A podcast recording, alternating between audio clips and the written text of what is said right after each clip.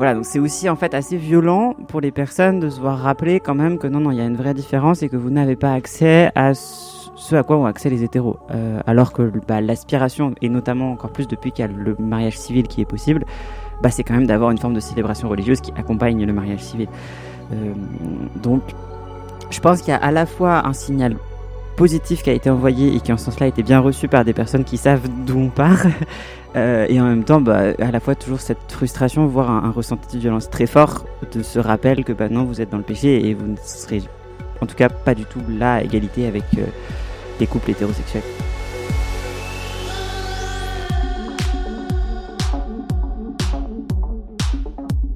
Bonjour à tous, je suis Zoé et vous écoutez Le Lobby, le podcast queer de Radio Campus Paris. Au nom des lesbiennes, des gays, des bi, des trans et de toutes les personnes entre et au-delà, je vous accueille pour une émission assez spéciale. Il y a un mois, le Dicaster, en gros un organisme qui permet au pape d'exercer son pouvoir, a publié la déclaration Fiducia Supplicans, qui ouvre la possibilité pour les prêtres ou diacres de bénir les couples homosexuels ou divorcés remariés. Cette décision a suscité de vives réactions dans plusieurs épiscopats, à Rome, en décembre, le pape François s'est même dit favorable aux unions des couples de même genre. Ce même pape, célèbre pour son Qui suis-je pour juger? quand on l'avait interrogé sur les prêtres homosexuels en 2013. Un pape plus progressiste que ses prédécesseurs et qui ne fait donc pas l'unanimité. Bref, notre question du jour, c'est y a-t-il une crise dans l'Église catholique que les questions LGBT feraient émerger? Nous recevons pour en parler Cyril de Compiègne, porte-parole de l'association David et Jonathan, une association chrétienne fondée en 1972 qui se définit comme l'interface entre le milieu LGBT, les églises et espaces de spiritualité et l'engagement associatif et militant. Je suis pas en paix avec l'Église parce que l'Église ne me met pas en paix. L'Église est agressive vis-à-vis de moi, elle ne me reconnaît pas. Elle estime que mon couple est quelque chose d'abominable. Mon couple est irrégulier. Toutes ces formules sont quand même pas. Le français a quand même euh, un sens.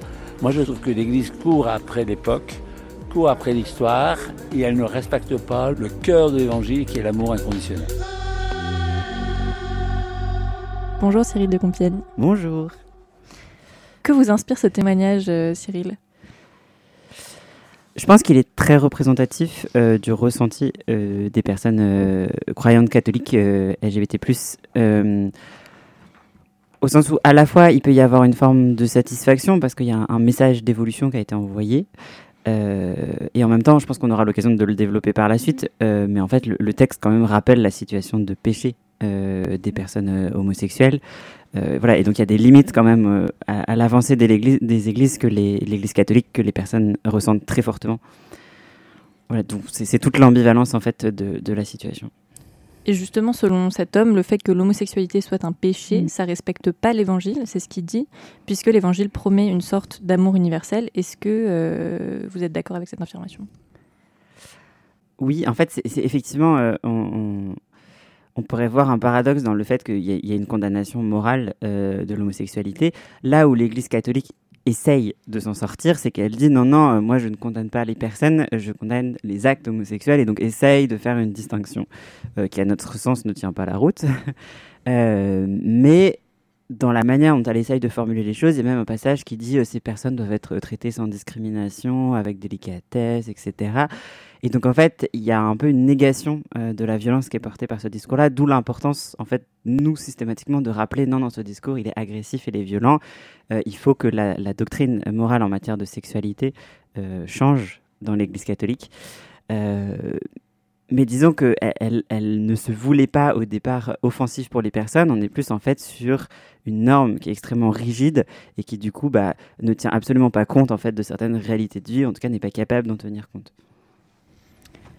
En introduction, j'ai évoqué la déclaration Fiducia Supplicans, euh, qui permet aux prêtres de bénir les couples irréguliers. Euh, quelles ont été les réactions parmi les membres de David et Jonathan dans la communauté LGBT catholique? En fait, ce, discours de condamnation morale de l'homosexualité, il a été posé par des textes qui sont des, textes du magistère, donc issus, issus directement euh, du Vatican, et qui ont été très renforcés en fait de manière assez récente sous les pontificats de Jean-Paul II et Benoît XVI. Euh, qui ont donc en fait euh, instauré ce qu'on connaît du conservatisme catholique sur le sujet. Euh, et qui ont. Il y avait en fait déjà des pressions pour qu'il y ait des évolutions sur la question de l'homosexualité qui du coup ont été complètement refermées. Du coup, comparativement, quand le pape François est arrivé et qu'il a notamment dit la petite phrase euh, Qui suis-je pour juger il a soulevé un vent d'espoir très important. Euh, sa démarche à lui, euh, ça a été de dire Je ne vais pas attaquer de manière frontale la doctrine parce que c'est très compliqué à faire évoluer. C'est tellement entériné et, tellement, et ça suscite tellement de crispation que c'est pas possible, enfin, en tout cas, dans, dans l'idée de sa démarche, c'est pas possible d'aller directement vers le changement officiel du texte euh, moral. Et du coup, sa démarche, c'était plutôt, qui est aussi une démarche très jésuite parce que c'est un jésuite, ça a été je rencontre les personnes. Euh, et donc, c'est vrai qu'il a rencontré des personnes LGBT, il a essayé de se mettre à l'écoute et il a dit il faut qu'on accueille de manière plus affirmée euh, les personnes dans nos églises. ça a à la fois induit de vraies évolutions, en tout cas dans les églises occidentales, euh, le problème étant que du coup ça creuse un peu en écart entre un discours qui continue de condamner et une posture qui se veut une posture d'accueil, sachant que l'exigence d'accueil dans les églises chrétiennes c'est quand même important. Euh, ce qui suscite quand même aussi beaucoup de malaise en local parfois. Euh, et je pense que nous, sur tout le long du pontificat du pape François, au début, il, y il y a pu y avoir un espoir, un enthousiasme qui s'est affadi avec le temps au sens où en fait il a dit une chose et puis un peu son contraire. Et puis du coup bah, on, d'un moment on savait plus trop où il allait voire on avait l'impression qu'il y avait beaucoup de contradictions dans le discours etc euh, et c'est vrai que du coup la réaction c'est que de complexité pour euh, dire pas grand chose finalement. Euh, voilà au sens où on est obligé de prendre beaucoup de pincettes et de passer par tout un tas de formules et de tournures et de et d'y aller très prudemment euh, pour faire accepter quelque chose qui en fait est une avancée relative, puisque certes, il y a la possibilité de bénir euh, des couples. Mais alors déjà, ce qu'il faut savoir, c'est que ça se faisait déjà, en fait, c'est juste que ça se faisait sans se dire. Euh, et de manière vraiment, en tout cas en, contexte français, voilà, plutôt de manière exceptionnelle. C'était parce qu'on connaissait un prêtre ou parce que voilà, il y, avait certaines, il y a des traditions d'ouverture dans certaines paroisses. Euh, mais malgré tout, en fait, il y avait déjà des personnes qui s'étaient autorisées à le faire. C'est aussi une réponse à ça. Euh, et puis, euh, voilà, c'est une bénédiction, mais alors le texte rappelle quand même beaucoup que, attention, pas de confusion avec le mariage. et du coup, voilà, mais beaucoup de nuances. il faut pas être en habit de mariage. Voilà, donc c'est aussi en fait assez violent pour les personnes de se voir rappeler quand même que non, non, il y a une vraie différence et que vous n'avez pas accès à ce à quoi ont accès les hétéros. Euh, alors que bah, l'aspiration, et notamment encore plus depuis qu'il y a le mariage civil qui est possible, bah, c'est quand même d'avoir une forme de célébration religieuse qui accompagne le mariage civil.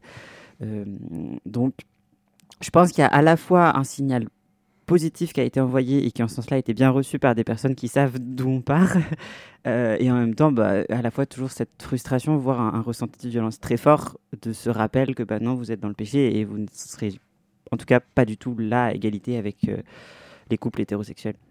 Est-ce que justement le fait qu'il y ait tout ce discours assez complexe, tu penses que ça révèle un, malaise de la part de l'Église catholique vis-à-vis des homosexuels? Hmm. Alors, c'est un vaste sujet. Euh, en fait, il y a un, déjà, en fait, y a un, problème de l'Église autour de la sexualité. Euh, en gros, ce qu'on dit, euh, c'est que l'Église catholique a notamment d'autant plus cherché à normer la sexualité depuis le 19e siècle qu'elle a perdu du pouvoir dans la sphère publique et sociale. Et du coup, elle s'est beaucoup concentrée sur la sphère privée, avec du coup une espèce d'obsession de la sexualité qui n'a pas cessé de monter. Euh, et qui en fait qui s'est vraiment accentuée euh, même après, dans les années 60, 70, 80, 90, enfin, c'est des choses assez récentes en fait. Euh, et donc du coup il y a eu une, construction de la théologie morale de la famille, de la sexualité, du couple, qui du coup était très normative. Au sens où l'idée c'est que il y a un plan de Dieu pour les êtres humains et ce plan de Dieu il est fondé en nature. Et donc du coup il y a une nature de l'homme il y a une nature de la femme qui du coup peuvent avoir une sexualité ensemble mais avec une visée procréative d'ouverture à la vie donc c'est couple hétérosexuel avec des enfants dans le cadre du mariage de manière fidèle etc et ça c'est très strict et en fait le problème c'est que ça a été posé et défini de manière tellement stricte euh, bah, que c'est devenu quasiment impossible à faire évoluer. Et euh, ce qu'il faut savoir aussi, c'est qu'en fait, quand ça a été défini, il y a eu des théologies féministes euh, dans les années 60.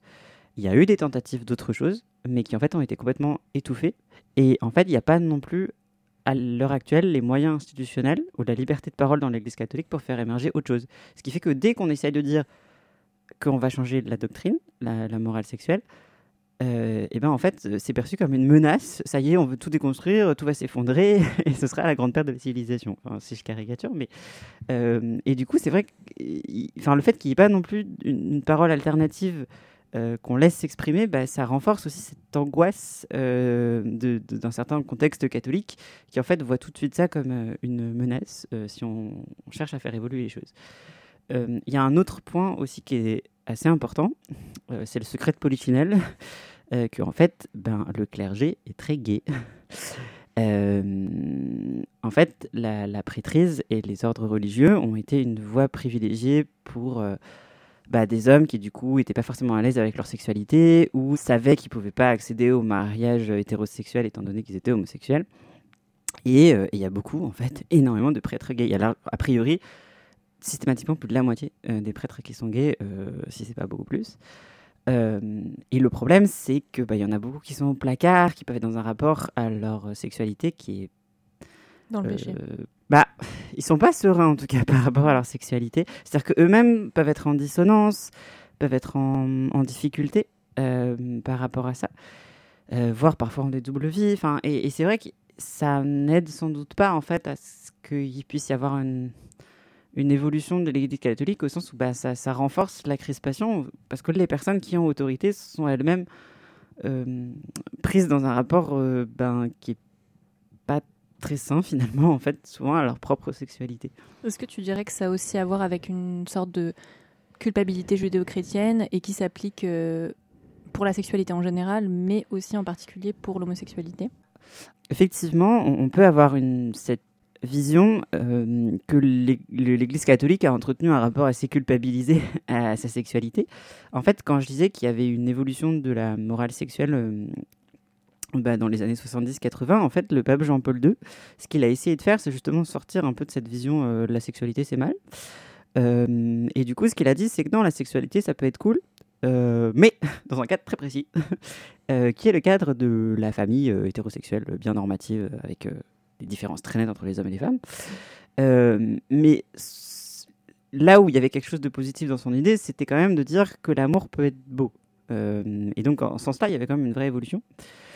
Voilà, le problème, c'est que bah, ça exclut euh, beaucoup de types de relations.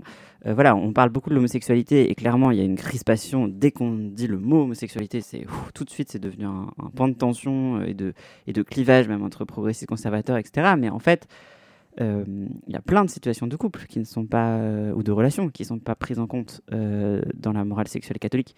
Il y a les personnes divorcées et mariées, il y a les personnes qui sont en relation sans être mariées.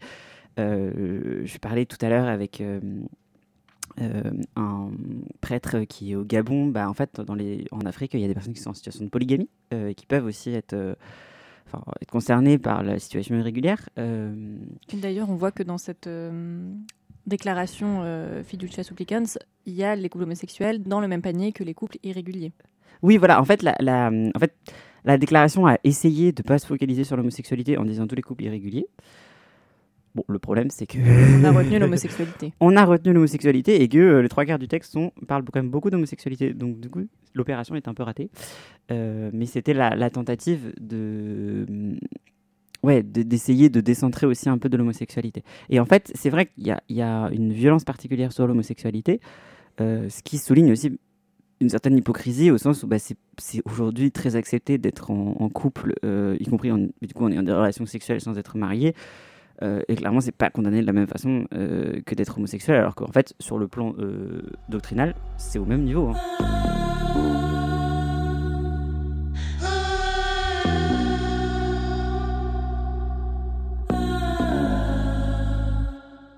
Tout à l'heure, tu disais qu'il y avait des initiatives locales, même avant cette déclaration, de prêtres qui pouvaient bénir des mm. couples homosexuels. Est-ce que justement ça dépend des, prêtres, de leur approche, peut-être même de leur formation euh, Quelle liberté pour les prêtres au sein de leur paroisse? Un prêtre a assez peu de liberté. Enfin, il en a et il n'en a pas. Euh, en fait, la personne qui a le plus d'autorité dans l'Église catholique, c'est l'évêque. Euh, qui est responsable dans son diocèse, mais responsable de tout. Il est à la fois responsable hiérarchique, responsable spirituel, euh, du coup, il mélange un peu tout.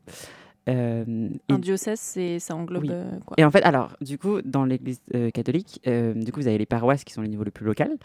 et en fait, les paroisses sont regroupées dans des diocèses qui sont un peu comme des départements. et du coup, l'évêque, en fait, est assez souverain pour le coup dans son diocèse. après, et après, vous avez des coordinations des évêques, généralement par pays. Euh, du coup, qui font bah, enfin, c'est ça qu'on désigne par les épiscopats ou les conférences épiscopales. Euh, on parle de la conférence des évêques de France en France, euh, où du coup les, évêques essayent de se mettre d'accord pour avoir une parole commune. En France, en l'occurrence, pas trop. Et après, vous pouvez avoir des rassemblements d'évêques et de cardinaux qui sont des espèces de super évêques qui vont se réunir à Rome et qui vont en fait un peu constituer comme forme d'assemblée qui a autorité dans l'Église catholique. Euh, en fait, on a l'impression que l'Église catholique c'est très vertical, pyramidal. Alors c'est vrai, mais euh, le pape n'est pas non plus souverain absolu. Euh, voilà, il doit négocier avec les évêques. et d'ailleurs, là, on a très bien vu qu'il y a des évêques qui ont du coup pris la liberté de dire non, moi, je suis pas d'accord. et voilà. Et, en fait, du coup, le, le, prêtre, il peut pas trop se permettre de se mettre à dos son évêque. Euh, il peut et je, enfin, nous on a des prêtres qui nous disent je suis très prudent sur le sujet parce que je ne veux pas me mettre en porte-à-faux par rapport à mon évêque. Et on sait que même du coup entre eux, c'est compliqué pour en parler parce qu'ils ont peur euh, après que ça leur retombe dessus. Euh, après, en local, bah, le prêtre, il est quand même dans sa paroisse, etc. Il peut se permettre un certain nombre de choses. Et le, la, la parole, la posture du prêtre a une importance forte parce que l'Église catholique est très cléricale et, le prêtre a autorité. Et les laïcs, généralement, obéissent encore beaucoup au prêtre, donc ça compte. Euh, mais c'est plus facile pour un prêtre qui va être d'accord avec la position officielle que pour un prêtre qui ne le sera pas, mm. euh, qui du coup pourra jouer sur des marges de manœuvre, mais qui seront quand même limitées, sachant que l'Église catholique est la hum, maîtresse absolue de savoir gérer ses marges. C'est-à-dire qu'en fait, il y a l'officiel, en façade qu'on va maintenir absolument. Mais en fait, il y a une énorme diversité interne qu'on ne dit pas, mais qu'on va maintenir parce qu'on sait qu'elle est nécessaire pour le fonctionnement de l'Église et pour que les catholiques restent dans l'Église. Donc en fait, il y a toujours cette espèce de double jeu de on maintient la façade absolument avec quand même beaucoup plus de diversité derrière qu'on ne le dit souvent. Et vous avez dit en interview que c'était une démarche pastorale et pas doctrinale. Mm. Et vous, vous appelez un changement doctrinal. Mm. Est-ce que, euh, déjà, vous pouvez rappeler euh, la définition du mot pastoral et doctrinal? Et ensuite, est-ce que dans l'essence même de ce qu'est l'Église, euh, est-ce que c'est possible un changement doctrinal dans cette institution qui est profondément traditionnelle et hétérosexuelle? Alors, quand on parle de pastoral, en gros, ça désigne l'action de terrain. Euh, donc, donc les paroisses. Bah, en tout cas, dans les paroisses, ce qui, toutes les activités qui vont être de propositions spirituelles pour les catholiques. Euh, donc oui, c'est vraiment la. Derrière pastoral, il y a le mot de pasteur, donc il y a l'idée d'accompagnement spirituel euh, sur le terrain du quotidien. donc c'est plutôt, disons, ça désigne la pratique de terrain par rapport à la doctrine, qui du coup bah, est plutôt le, le, le versant texte officiel voilà, et parole officielle. Euh, et c'est vrai que du coup, l'idée du pape François, c'était bah, on, va rencontrer les personnes, mais sans rien du tout changer euh, au discours officiel. il y a des grosses limites en fait. et du coup, nous on dit c'est bien, mais en fait, non, d'un moment ça tient plus. Et franchement, là on arrive un peu à la limite de ça. Hein. Il y a, y a de plus, des personnes, y compris en dehors du champ associatif, qui disent en fait, on sent que ça crée des incohérences. Euh, mais voilà, on, pouvait le comprendre parce que c'est plus facile de dire aller rencontrer les gens que de dire je change tout, je change tout euh, le discours officiel. Après, ça revient à ce que je disais, c'est qu'en fait, ben, la doctrine morale, elle a été très verrouillée par l'institution et à l'heure actuelle, il n'est pas possible que ça change parce qu'il n'y a pas de proposition, enfin, il n'y a pas de, dialogue, de réflexion intellectuelle euh, déjà pour construire autre chose. Il n'y a pas de dialogue avec les personnes concernées pour produire autre chose. Et il y a un enjeu aussi pour l'Église catholique, qu'elle est une institution universelle, enfin mondiale, universelle peut-être pas mondiale, euh, et qu'elle doit composer avec des réalités locales et géographiques culturelles qui sont très diverses et qu'il y a une crispation autour des questions de genre et de sexualité qui n'aide pas non plus au sens où bah, dans beaucoup de pays, c'est devenu un enjeu de positionnement euh, de, nationalisme aussi. Enfin, ça, sent, ça sent que dans des choses où ça dépasse largement même juste la réalité concrète des personnes, mais sauf que malheureusement, ça s'est installé comme ça. Et du coup, euh, c'est aussi très compliqué à faire bouger parce que, par exemple, ce que les évêques africains disent, c'est euh, Ah, mais en fait, là, vous nous faites de l'importation occidentale de réalités qui ne nous concernent pas. Enfin, donc, voilà, il y, y, a cette complexité-là aussi à gérer qui facilite pas les choses. Donc, est-ce que la solution, ce serait un dialogue déjà local pour commencer, et ensuite euh, une réelle volonté de la part des institutions d'entamer ces dialogues mm. autour des questions de genre et des sexualités? Alors, le dialogue sur le terrain, en fait, il est déjà là. Ça, c'est la, vraiment ce qui a avancé, c'est ça. Euh, de plus en plus, en tout cas en Europe, on s'entend, mais euh, aujourd'hui, dans beaucoup de diocèses, vous avez des instances, des groupes d'échange, mais qui sont beaucoup portés par des laïcs et beaucoup des proches et des parents, en fait, euh, d'enfants concernés.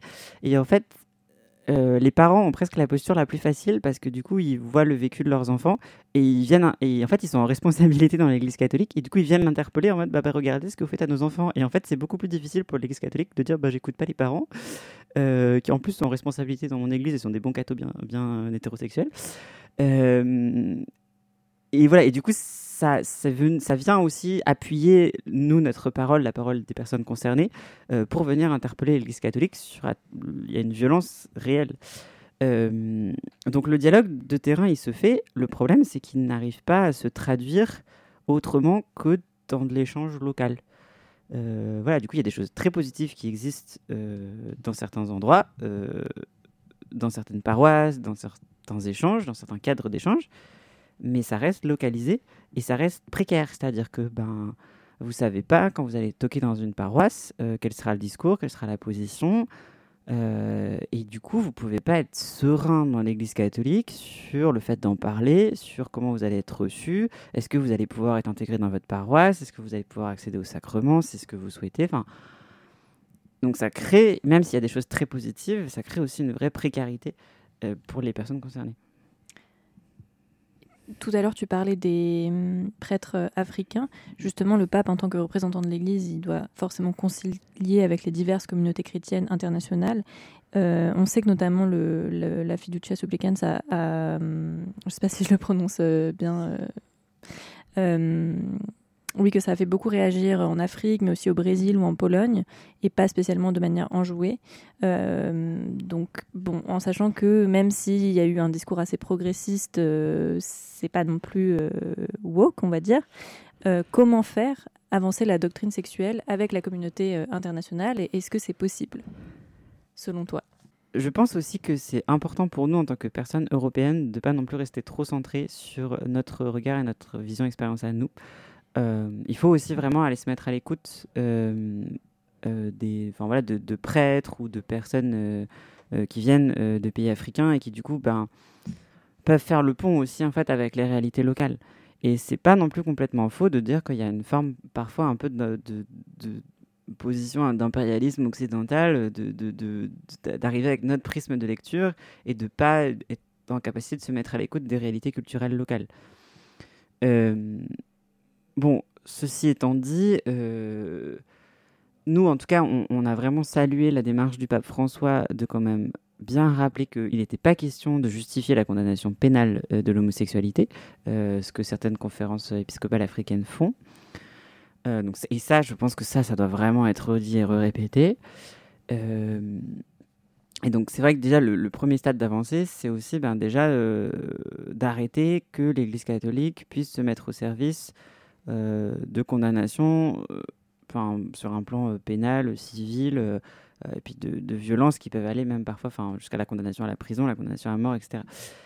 déjà, c'est une étape. et puis, il faudra trouver les cadres d'échange de, et de dialogue possibles. Mais je pense aussi, sans doute, il faudra que, les, que en fait, les pays concernés puissent aussi développer leur propre manière de voir les choses et du coup puissent manifester des évolutions, euh, mais à partir de leur bagage culturel à eux, comme la réalité de leur pays, leur langage et leur discours à eux, euh, et que du coup il puisse y avoir une parole, euh, ce qui est un vrai challenge, mais qui émerge depuis le local. voilà, pour qu'en tout cas ce soit pas que les occidentaux qui en parlent et puis que du coup, enfin, c'est vraiment dommage aussi en fait que ce soit perçu comme un, enfin, ça devient en fait perçu comme un clivage géographique, alors que c'est pas un clivage géographique. Enfin, il y a des personnes concernées là-bas, il y a une vraie diversité en fait aussi derrière, euh, euh, quel que soit le pays ou le continent dont on parle. Euh, mais en fait, parfois, c'est masqué aussi par, par ça. Depuis tout à l'heure, j'ai l'impression qu'on répond assez bien à notre question qui est qu'il y a quand même une certaine crise dans l'Église.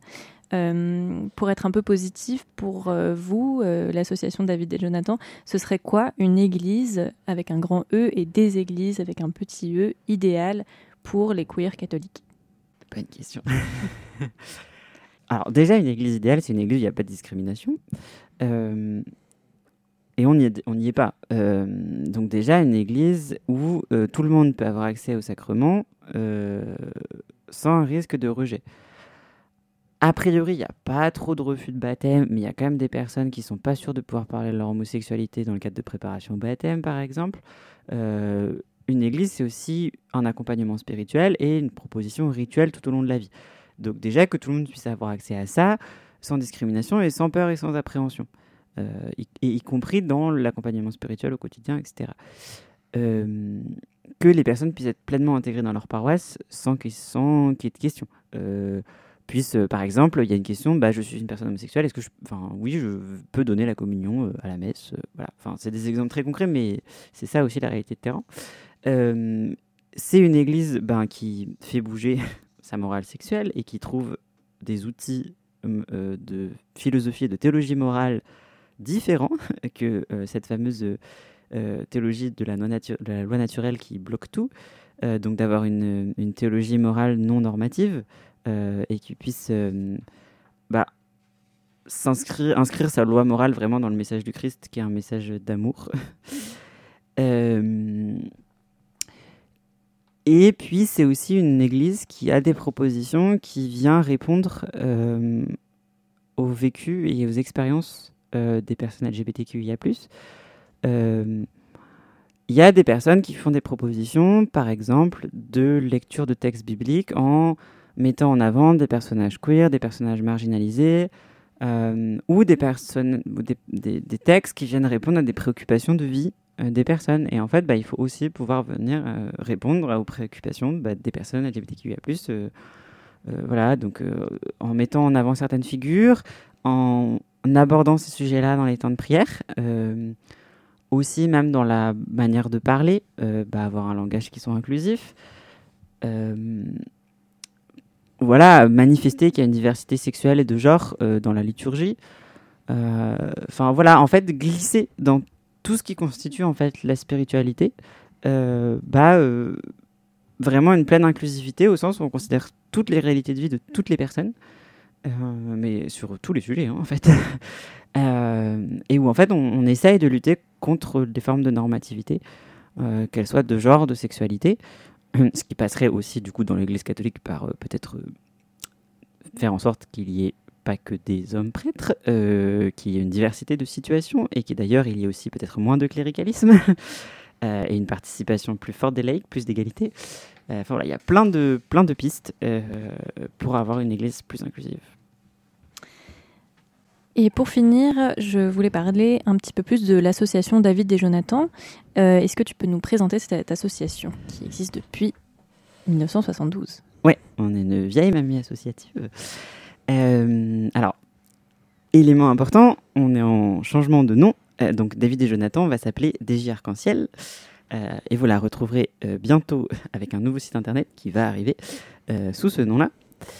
Euh, alors, du coup, on est vraiment d'abord principalement une association de personnes concernées, euh, même si on peut aussi avoir des personnes proches ou alliées, euh, donc de personnes LGBT+, qui, alors, la, la, majeure partie peuvent se dire chrétiennes, mais qui, qui, peuvent aussi être en recherche spirituelle, agnostique, athée, avec tous les rapports possibles à la religion, la spiritualité, mais qui s'interrogent là-dessus, euh, et qui du coup souhaitent rencontrer d'autres personnes et échanger là-dessus. Donc là, la, base vraiment, c'est d'abord le partage et la rencontre. Donc on a des groupes, notamment par exemple des groupes de partage euh, pour ça. Euh, et en fait, ça se fait dans des groupes locaux. On a une vingtaine de groupes locaux un peu partout en France, plus des week-ends nationaux qui permettent bah, que les gens puissent venir d'un peu partout. on a la dimension de partage, on a des propositions spirituelles, donc qui peuvent être soit des temps de prière, soit des temps de partage biblique, soit d'autres formes de pratiques spirituelles. Euh, et on a notre engagement militant, qui est quand même aussi notre marque de fabrique, parce que du coup, on veut vraiment s'inscrire pleinement dans euh, le monde associatif euh, LGBTQIA+. Euh, voilà, et du coup, on participe aux marches des fiertés. Il y a dans certaines villes, on organise un temps de célébration spirituelle, l'éveil de marche des fiertés, par exemple. mais c'est vraiment important pour nous de participer. On est du coup présent auprès des autres associations. On a milité pour le mariage pour tous, on a milité pour la PMA. Enfin voilà, on, essaye vraiment aussi de militer politiquement. Euh, et avec cette spécificité qui est qu'on essaye de lutter contre les LGBT-phobies, euh, bah, notamment dans les églises chrétiennes. Et comment vous rejoindre? Alors la porte d'entrée, ça reste quand même le groupe local, euh, s'il y en a un à proximité. donc l'idée, c'est d'essayer d'identifier quel est le groupe local le plus proche. si on ne trouve pas la réponse, on peut envoyer un mail à l'adresse contact mais s'il vous plaît, en précisant l'endroit géographique où vous êtes. Et l'idée, c'est que bah, le groupe local, en fait, euh, recontacte la personne qui est intéressée. Et en fait, on essaie vraiment d'organiser un temps d'accueil dédié pour les personnes qui souhaitent nous rejoindre, ce qui permettra après d'avoir accès aux informations de propositions d'événements ou de, des activités organisées par l'association, voilà, qui peuvent varier aussi en fonction des groupes locaux. Merci beaucoup Cyril de Compiègne d'être venu parler à notre micro pour nous éclaircir sur ces nombreux sujets. Vous retrouverez les infos pour suivre l'association David et Jonathan ou DJ Arc-en-Ciel et les actus de l'Église catholique dans le descriptif de notre émission. J'ai dit DJ Arc-en-Ciel alors que c'est DJ Arc-en-Ciel. vous, vous, allez l'avoir beaucoup, je pense. On se retrouve vendredi prochain. D'ici là, vous pouvez écouter toutes nos émissions mensuelles et hebdomadaires passées sur les applications de podcast ou les lire puisque nous faisons des transcriptions de nos interviews. Prenez soin de vous et allez en paix, amis LGBT.